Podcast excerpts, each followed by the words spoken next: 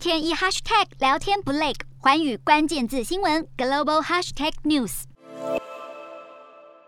这一节的寰宇大话题，我们要来关注到的就是北京冬奥的吉祥物，也就是冰墩墩。那么本届北京冬奥，除了场内的选手都是成为焦点之外，场外最吸睛的，当然就是这个是以猫熊为发想的吉祥物冰墩墩。所以呢，它是有一个圆滚滚的身体，搭上它大大的黑眼圈，这样子可爱的外形，其实虏获了无数观众的心。相关的商品也引起了群众抢购，造成了这个一墩难求的一个现象，更。成为了微博的热搜话题。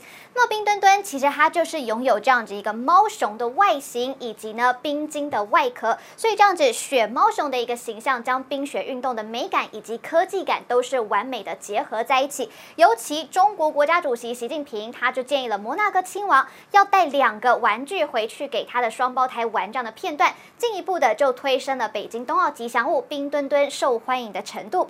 那么北京市民他们是在寒冬当中哦，这样。寒冷这样的一个情况，他们就排了大概四五个小时，就为了要买冰墩墩哦。但是呢，不想要排队的人，可能就要支付高达十七倍的零售价来购买。二级市场的价格现在也是迅速的飙升。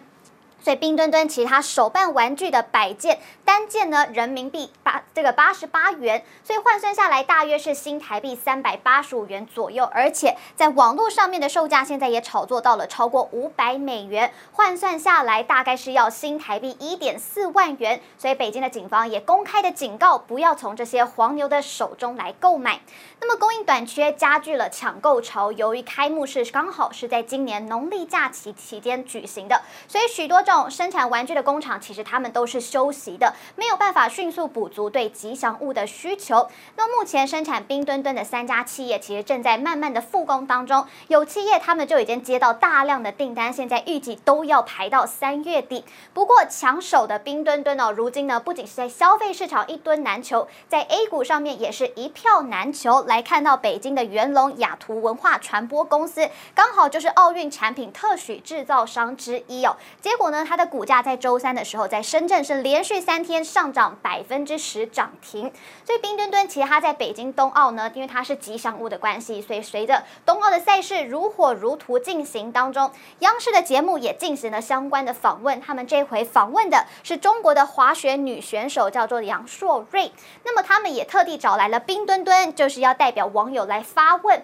但是网友非常的错愕，因为冰墩墩他一开口传出的竟然是大叔的声音。可爱的形象是瞬间就崩溃了。那么如今冰墩墩开口之后是骂声不断哦。新浪网更指出了，根据合约的规定，其实冰墩墩它是不能够说话的，因为国际奥会他们是有特别的规定，吉祥物是不能有性别的差异。因此有许多的网友他们现在都是呼吁央视要赶紧道歉，别再让可爱的冰墩墩继续幻灭了。Hello，大家好，我是寰宇新闻记者孙艺玲。你跟我一样非常关注国际财经、政治与科技趋势吗？记得追踪寰宇关键字新闻 Podcast，以及给我们五星评级，更可以透过赞助支持我们哦。